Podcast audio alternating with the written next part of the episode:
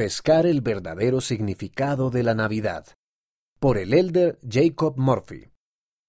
Me di cuenta de que la Navidad es más que las decoraciones, la comida o incluso el servicio. Aquí, en mi misión en Filipinas, descubrí que la Navidad se celebra desde septiembre hasta diciembre. En lugar de la nieve a la que estoy acostumbrado, diciembre en Filipinas está constantemente lleno de cielos grises y lluviosos. Hay verde donde quiera que mires, árboles de plátano y palmeras cocoteras y de otras especies.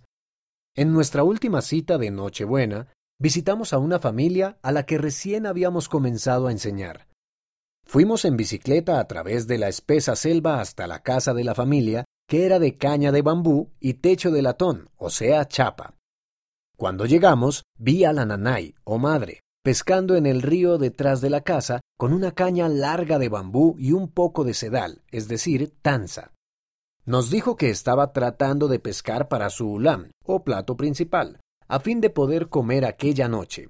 Habíamos planeado ir a una fiesta de Navidad con los otros misioneros a las 18.30 horas, pero en vez de ello, decidimos dedicar un tiempo a pescar pececitos bajo la lluvia para ayudar a la mujer a alimentar a su familia. Esa noche, mientras mi compañero y yo veíamos un video sobre el nacimiento de Jesucristo, pensé en cómo Él vino al mundo sin nada y se fue sin nada.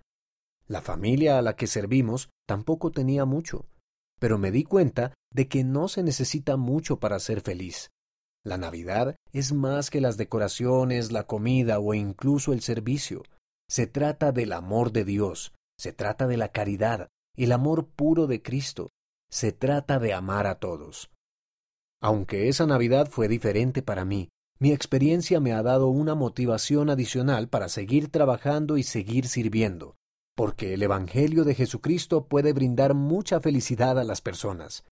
El Evangelio nos enseña cómo podemos tender la mano con amor y caridad, y yo sentí caridad por aquella familia.